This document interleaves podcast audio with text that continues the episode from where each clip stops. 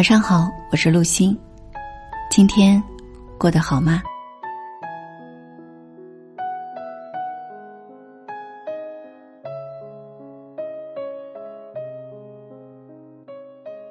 二零一八年快要结束的时候，我收到了一个好朋友的微信，说他离婚了。他说，离婚后已经折磨他五年的慢性湿疹，突然间就好了。很神奇，是不是？但是其实也可以理解。他说：“我花了五年的时间才接受了自己婚姻的失败，花了五年才从受害者心态里走出来。整整五年，我都沉浸在对他的怨恨里。而在决心整理这段关系的时刻，我发现我对他的怨恨没有了，然后我的湿疹。”就这样神奇的好了。他说：“这段成长来得很晚。”而我对他说：“好在你只用了五年，而不是一生。”在一段婚姻当中，最可怕的，并不是你遇到了一个不那么适合你的人，也不是你遇到了一个曾经符合你的对象，但在婚姻的表现中。却完全与想象相反的人。最可怕的是，你把自己当做了一个受害者，一直活在受害者的位置上。而真正拖垮婚姻的、拖垮你的人生的，不是别人，正是这种受害者思维。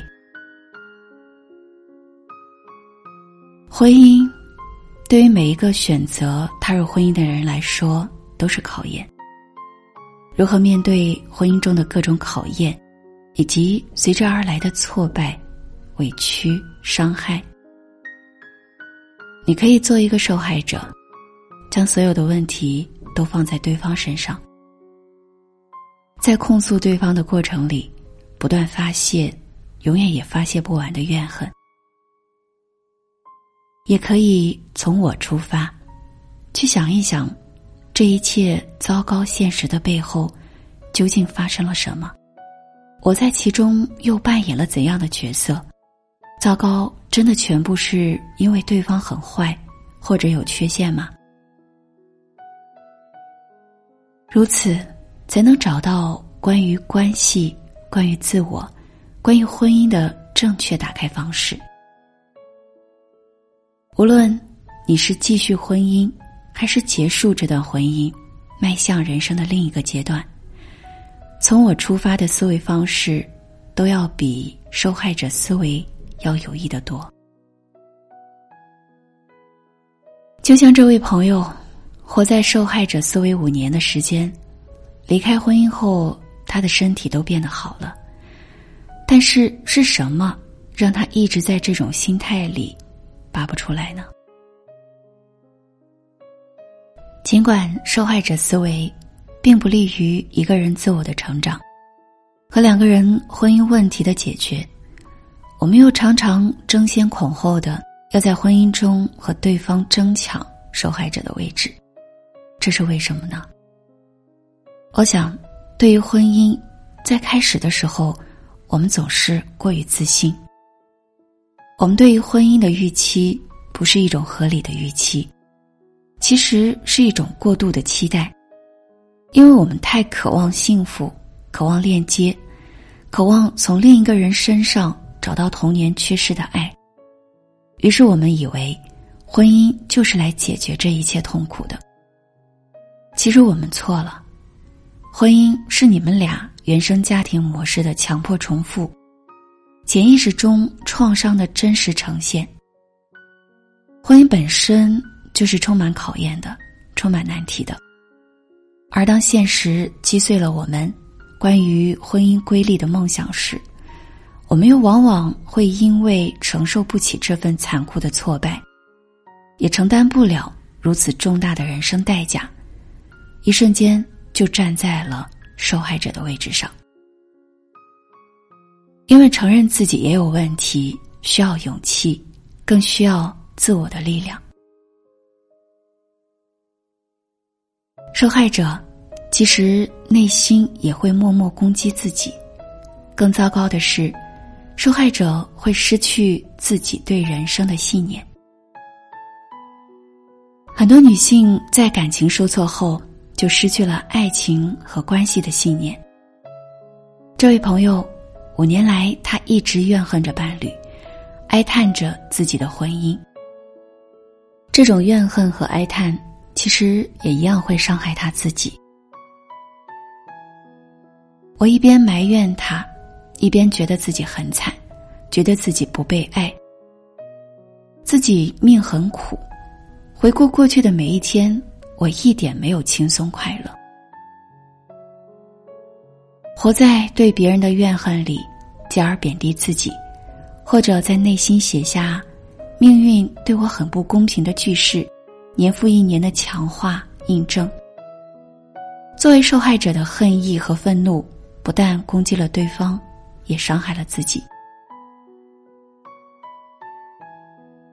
阿兰·德波顿所说：“和错误的人结婚，可能是人一辈子最昂贵的一个错误。”然而，一段不幸福的婚姻，并不能简单的归咎于谁的错，而是从一开始就可能是你有你的缺陷，他有他的缺陷。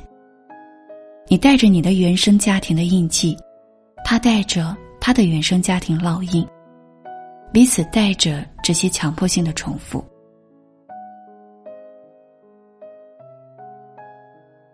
假如你放弃受害者的心态，不像婴儿一样想当然的在对方身上索要幸福，能够接受婚姻的真相，也能够承受住婚姻失败，本来就是有可能的。那么，你就可以做一个有担当的成年人，对自己的关系负责，对自己的人生负责。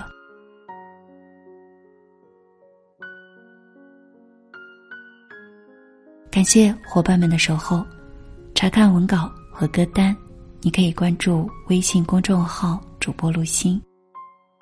路是王字旁的路，心是左边日月的日。右边，恭敬的敬。晚安。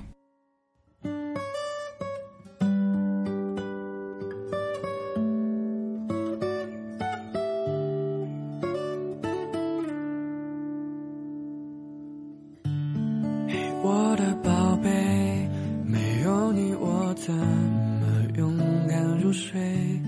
在每个想你时候的夜晚。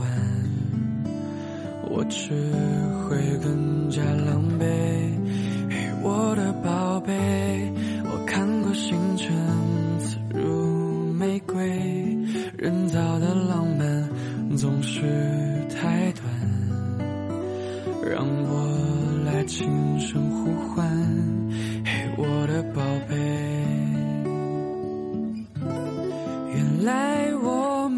才是互相拯救。在这颗不完美的星球，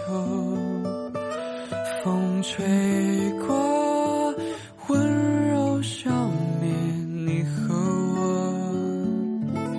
你窥探过我最不安的手，在青春最寒冷的时候，可却。